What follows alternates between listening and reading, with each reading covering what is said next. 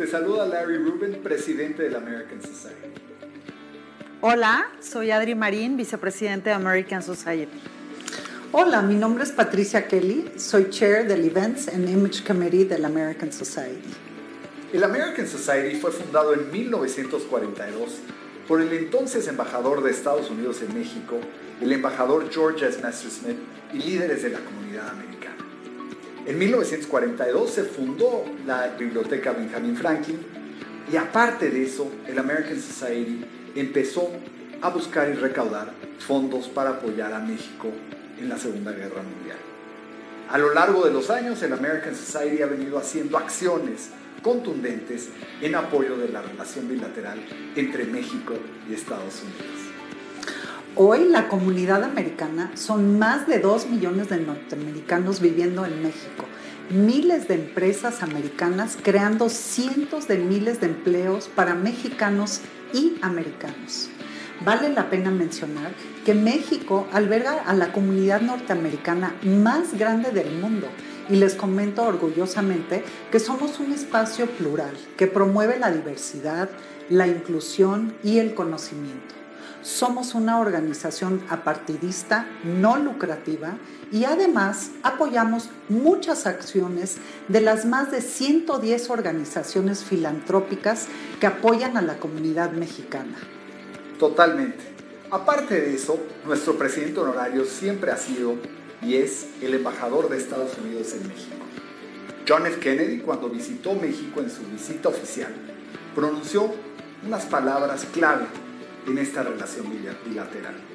Como dijo John F. Kennedy ante the American Society, porque tú formas parte de nosotros y nosotros parte de ti. Qué bueno que nos acompañas hoy. De verdad esperamos que disfrutes mucho lo que vas a ver a continuación. Este evento fue llevado gracias al esfuerzo de nuestro staff, de nuestros colaboradores y de nuestros aliados.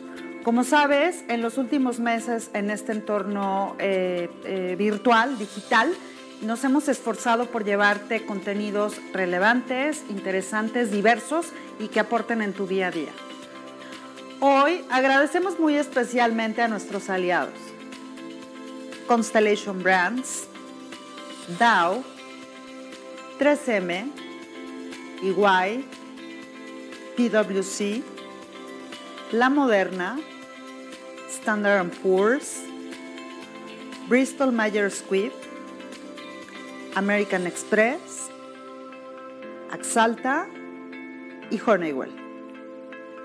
Los invitamos a formar parte de esta gran familia y les reiteramos que en la American Society todas las nacionalidades son bienvenidas. Welcome. Bienvenido.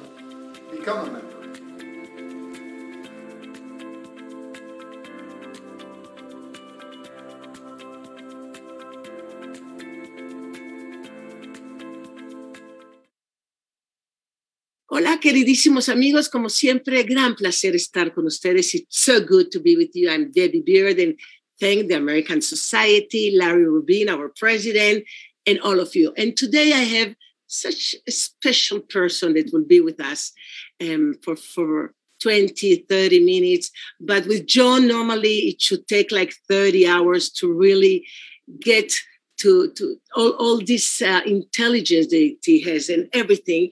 And you know, with the prime location on the Pacific Coast, Four Seasons Resort Punta Mita celebrates really this rich culture of Mexico.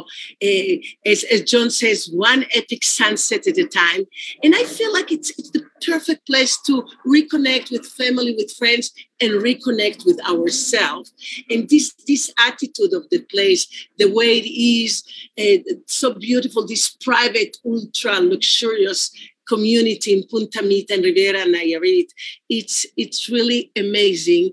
And and John, you are the, not only the director of uh, of Four Seasons in Punta Mita in Nayarit, but also the, the president of of a big group of Four Seasons. And I'd love.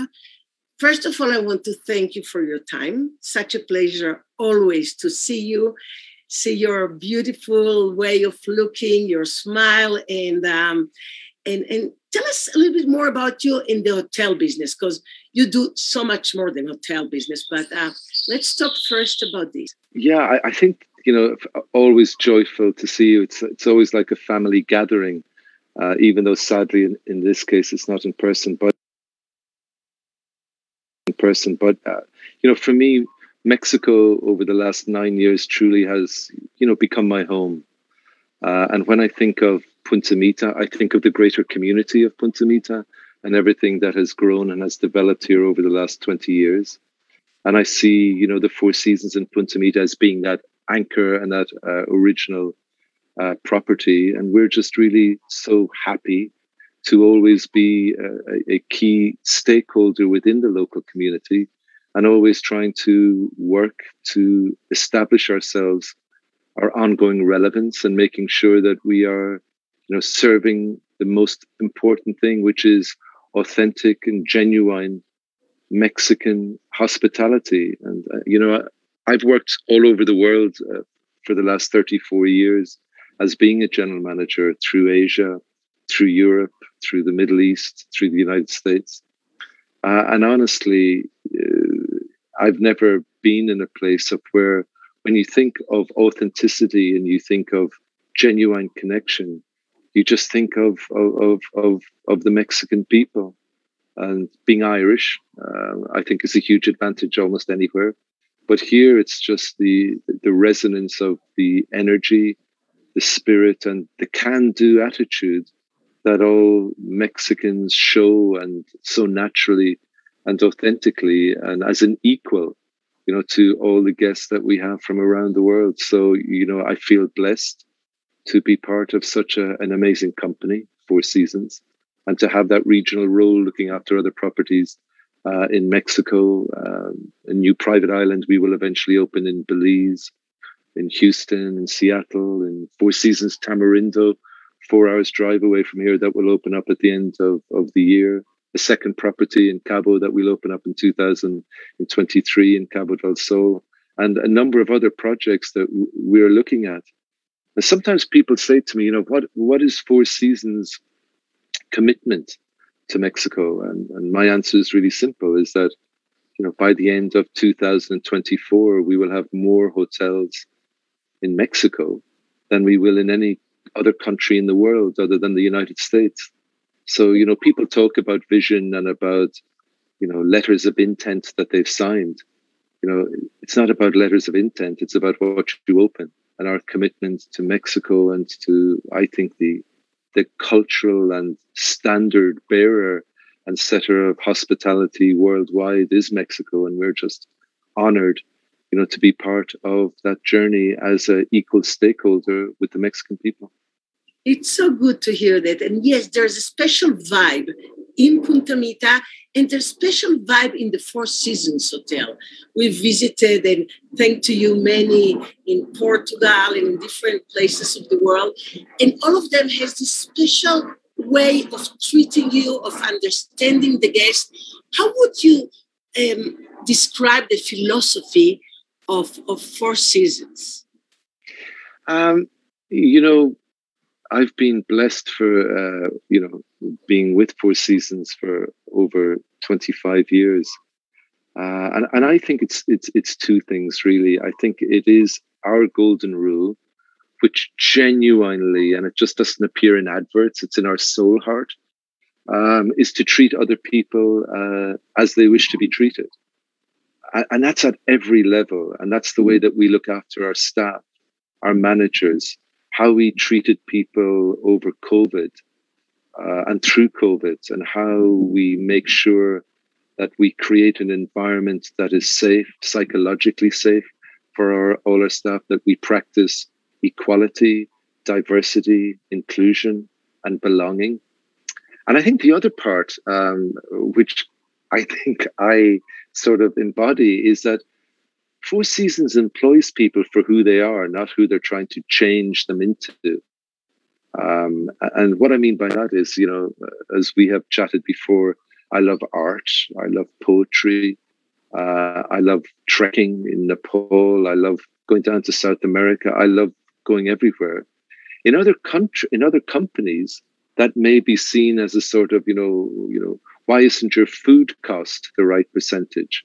Well, the food cost is the right percentage, but it is about allowing each of us to be our, our own selves, our own individuals, It's an acceptance and it's a tolerance. And we want people to be themselves. We want people to be authentic and genuine.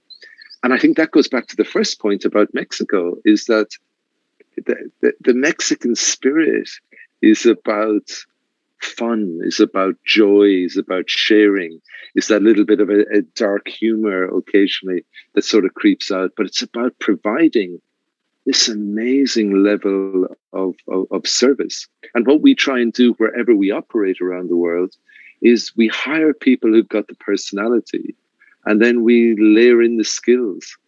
Um, you know, what we do is sometimes technically very, you know, competent are uh, made up of lots of different layers in relation to creating huge events, etc. But they're all small events that are linked together and are delivered by hand chosen, hand trained, hand retained, and uh, promoted people of where we want them, uh, you know, to be part of our community. Today, I, I attended uh, virtually two events, which were two of our managers who've been very successful with us in Punta Mita, who are moving to other Four Seasons uh, properties. That's what we want to do. It's not about employing someone in one particular uh, property. It's about allowing people the opportunity to be part of the global dream of where you are enabled and you are respected and you are you are allowed to become what your potential is with everyone supporting you and providing a non you know politically violated environment. We're there because we want our warriors our staff to be the best. And that's the same you know whether i was in bali when i opened our first four seasons in the middle east in cairo 25 years ago eh, when i opened uh, san diego aviara uh, and wherever we operate it, it's based on that culture.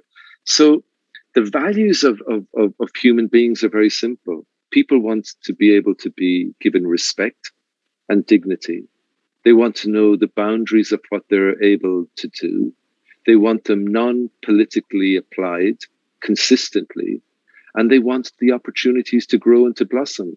They are universal uh, values that transcend gender, race, religion.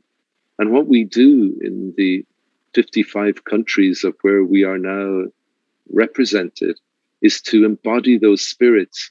The spirit is four seasons globally, and then we apply it locally to what's relevant and is, is respectful uh, of, of, of the culture. And that's I, think that that's what uh, makes us a very different company and unique and unique company. You can create all the beautiful videos with the beautiful backdrop music and whatever. But that's you know, uh, it it has to be in the heart. It has to be okay. cellular, and that's and, and authentic, and that's that's what we we try and be, and have lots of fun along the way. You know, this is you know we're not doing open heart surgery we're doing outer heart surgery of mm-hmm. where we want people to feel special Absolutely. I agree with you. This is so beautiful. And you know, my teacher, Tal Ben Shahar, I've been taking this certificate from which in Harvard was the most uh, successful in the history of that university. And it's about happiness. It, it comes yeah. from positive psychology. And what Tal says is uh, if you are happy, you will be successful. If you are successful, you might not be happy. So, what you have is to be happy with what you do, with the people you have around, with your calling in life. And that's what you're looking for, for the, with the people that you have there. And this is marvelous. Yeah, you know, there's uh, one of the, the people that has been, is influenced me, influencing the most at the moment is a, a wonderful uh, uh, Hungarian doctor and philosopher called Gabor Maté. And one of his principles is really simple, and that is that happiness begets happiness. And if we talk, talk about families and we talk about how do we, you know, how do we make our children more balanced and whatever, it's for them to actually authentically experience happiness. because happiness creates happiness and creates the flow of happiness. And I, I, I always, I always respond wherever uh, I'm, I'm, i have the joy of, of, of, of working. Of re- this is my family. I have, we have 860 family members, and I think that uh, you know, and especially in this world that we're in now, uh, which is ridden with anxiety uh, and understandably so with what people are going to, going through. I think it's very important that we also embed in that reality, you know, the currency of, of, of happiness, because, you know, joy is what also our job is. Uh, and I think that, you know, you have to, with our staff and our warriors, we have to create an authentic environment where they know they're loved and they know that we try and try and create a, a level of, of happiness.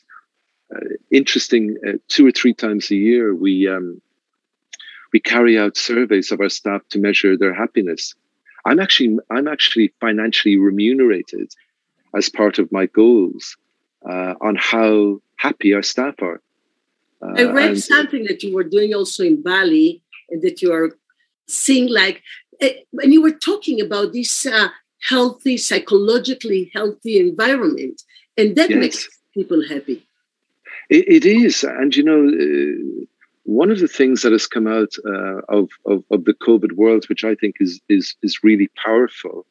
Uh, and is so important, and we can think of the Me Too movement, which we are profound uh, believers in.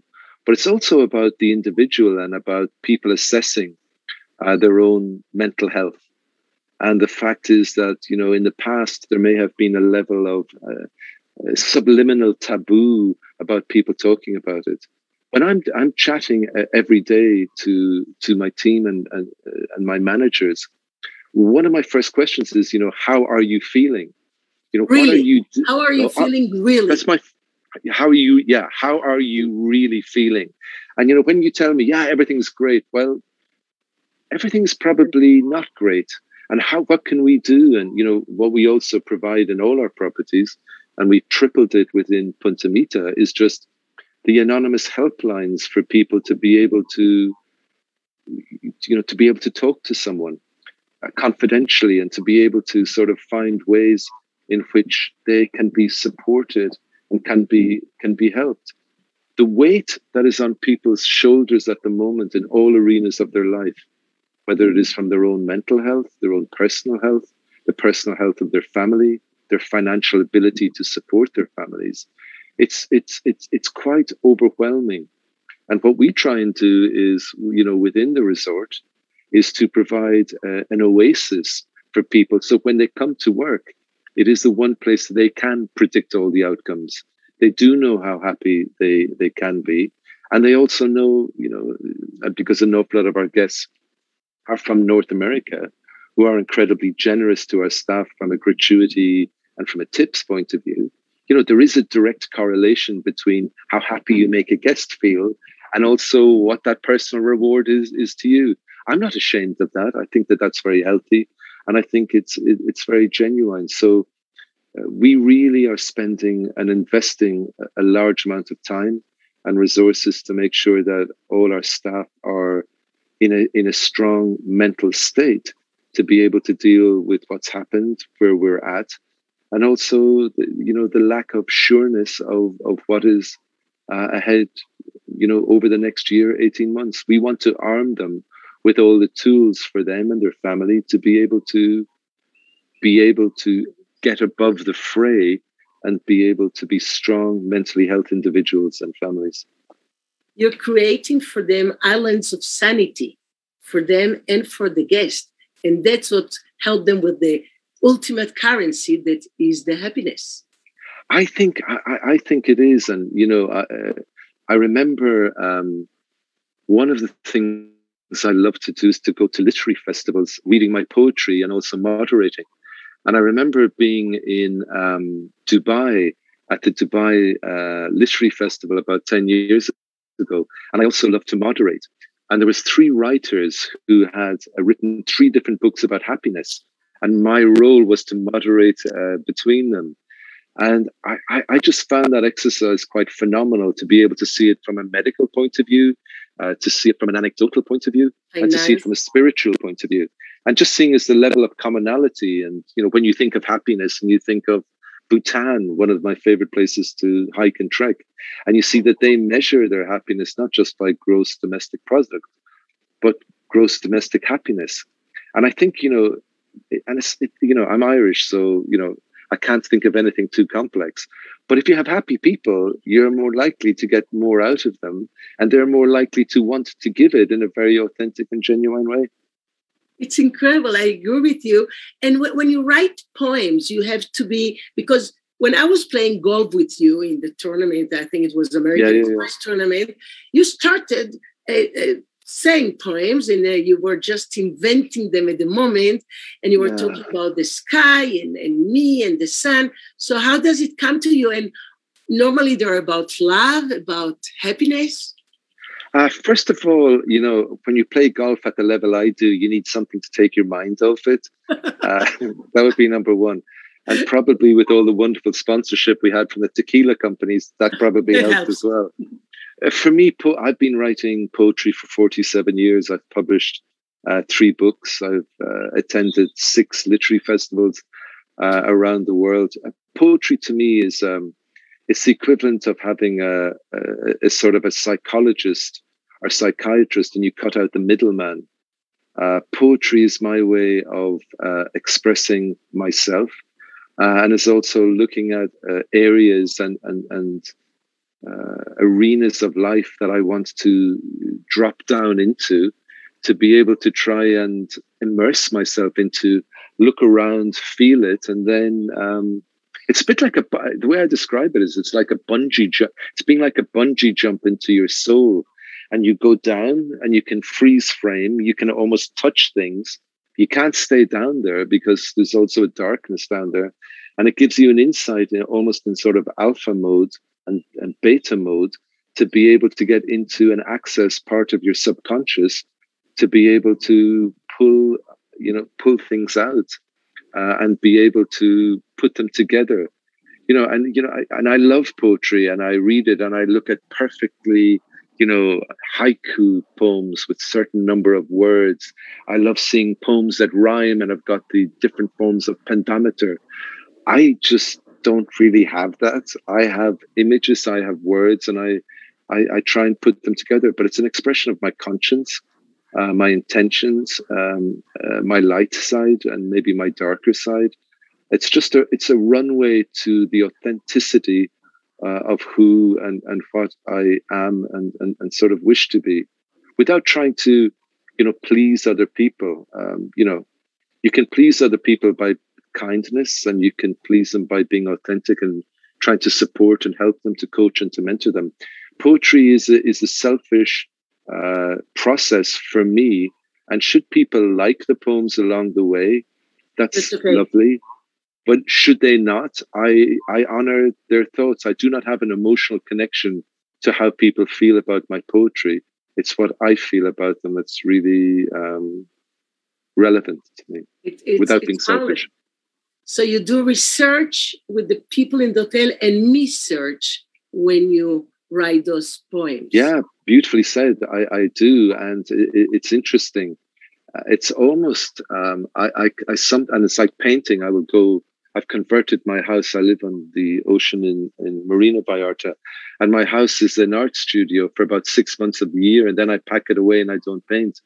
Uh, and my poetry is the same. I will feel it coming and it's almost it's almost a physical feeling of where oh my god it's coming. I know i have to get it out and i i, I then just uh, pour it out and then try and uh, sort of sift through the images and the words. I don't over refine it um, because of the thing i think you know part of poetry is about its rawness it's about its internal symbolism.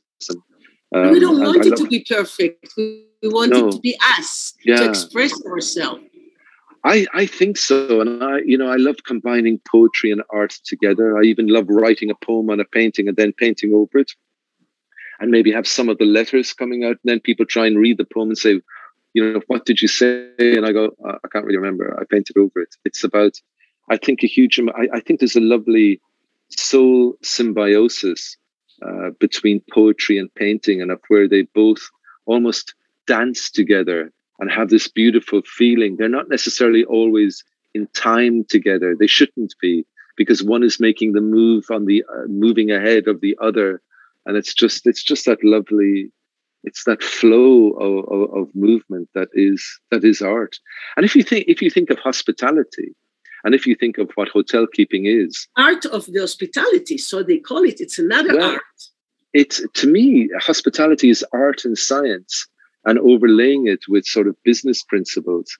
Um, and I, I really feel very strongly about that. And as we, as an industry, you know, we talk about artificial intelligence, and we, you know, I get asked, is AI going to take over from, uh, you know, the, the human touch?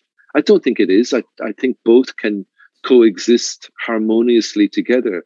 But in the hospitality industry, and especially I believe in the luxury side, uh, you know, where we dwell, uh, I think there's always going to be a huge need for that personal touch.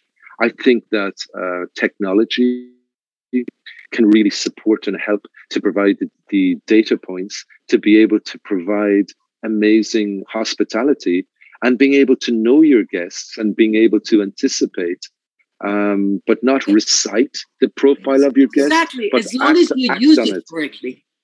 Absolutely, absolutely. And I, I was having uh, a conversation this week with one of our uh, board members of Four Seasons, and we were talking about, you know, how do we disrupt, and how do we continue to disrupt? And we're not known as a company of, of disruption.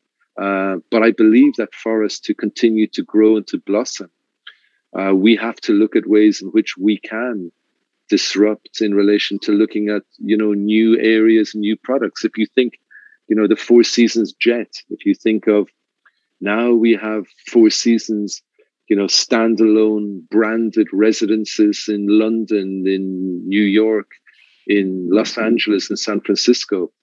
Here um, in Punta Mita, we're creating our first tented product within North America, which will open next year, up where we're building 15 units on 48 acres of land. Africa style? uh, I'd like to call it Mexican style. Um, it will it will embrace. Uh, in fact, we're working with an amazing company called Luxury Frontiers that does a lot of work uh, in Africa and in Asia and it's really ensuring that we create a hybrid product here that is separate to Four Seasons Punta Mita, but where people can come for, for it's primarily for adults. Our preference would not be, you know, for children. So we can create the separate environments for people to to drill into the shamanic nature of where we are in Mexico, to be able to have their spiritual experience, to have a very customized uh, program, you know, which we plan with them before they arrive, that can have a very, very genuine, very spa, beautiful spa. We've built our own mezcal so that we can really, on a very small basis, with you know 15, 15 units, uh, tents is 30 people max, which will very rarely be. How do you create this really unique, bespoke experience, which is beside um, a larger product, which is the the the, the main Four Seasons Punta Mita itself. How do we create that? How do we ensure that as a brand we don't lose our relevance and that we look at moving into partnerships with lots of other brands that are in the luxury field that complement what we do and equally have a, a similar spiritual ethos uh, and energy to what we have. So you know, when I think of Four Seasons and, you know, how we've celebrated more than 50 years being in existence, um, I don't look in the rearview mirror to, to define our, our past. I look at to the future to be able to create something really special. And define the present. You know, it, it sounds so marvelous. And I've been giving these um, happiness moments, happiness, uh, happiness happenings with wine tasting. You know, I do lots of wine tasting, and it has been really amazing. So whenever you want, I'll go. Maybe we'll bring Tal Ben Shahar, the Harvard super professor that taught me about happiness. I still have all my life to go on learning in this journey, but it could be great, and we'll do these happiness uh, happenings with good wine tasting. Uh, maybe those, uh, yeah. That's that. That sounds absolutely divine. I uh, would love to, and and that's the other part is that to you know to to look at partnerships not from a return on investment point of view but from a return on heart point of view how do we do things that you know and happiness happiness is this you know elusive journey that we're all on. It's a never elusive goal never receding goal. You know if you reach perfect happiness then i question whether you have a heartbeat or not. Um you know it's but how do we how do we elevate that? How do we tap into ourselves? So yeah would would absolutely we're, we, you know, I am only restricted by the scope of my own imagination. And by virtue of having a brand like Four Seasons who trusts and who believes uh, in, in all the things that we're doing, you know, our uniform is not a straitjacket. Our uniform is a very flowing robe of where we are able to visualize, we're able to create amazing experience and authentic experiences and then deliver them, you know, to uh, to our guests with a natural humbleness and a sense of and, and a sense of joy. And the thing I love about Mexicans um, is that you know in other parts of the world you may have a subservient relationship between a guest and a staff member. Mexicans don't don't buy into that nonsense. It's real. It's real. It's real. It's the fact is, yeah, you may have hundreds of millions of dollars and I may not but I'm going to relate to you uh, as my equal. And that's that is what I think, you know, is the secret sauce of Four Seasons Punta Mita.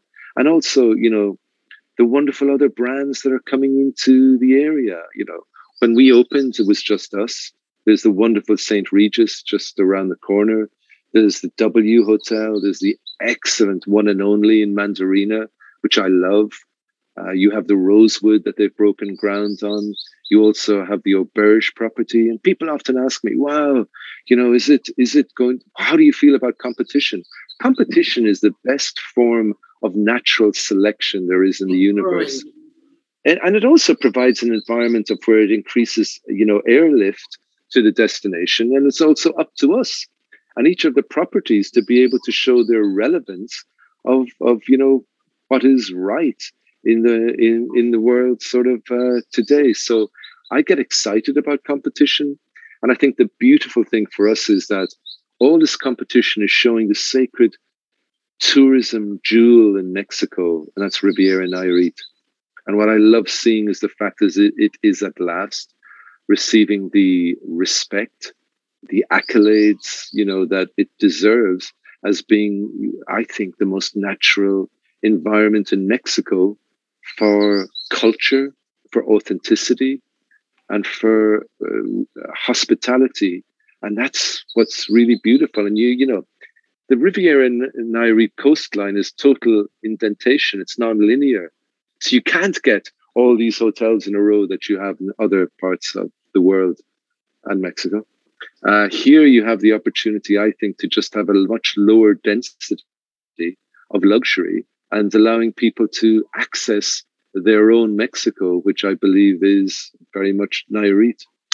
Absolutely. It's so important. I, I also feel that now we Mexicans are looking back in our backyard, in, in our beautiful country. I mean, you know, I love traveling around the world. And I love very much to travel in my country. Nayarit has the perfect weather so near Mexico City. I mean, it's the perfect location.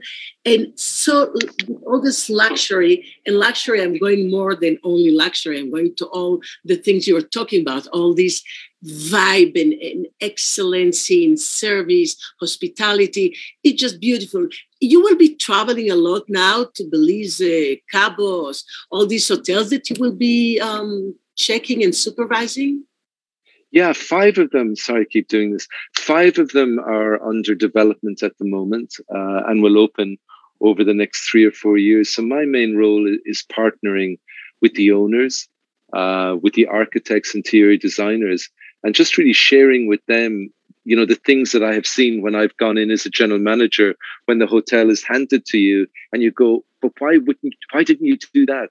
My role is to sort of anticipate that and really provide that uh, equal partnership uh, uh role.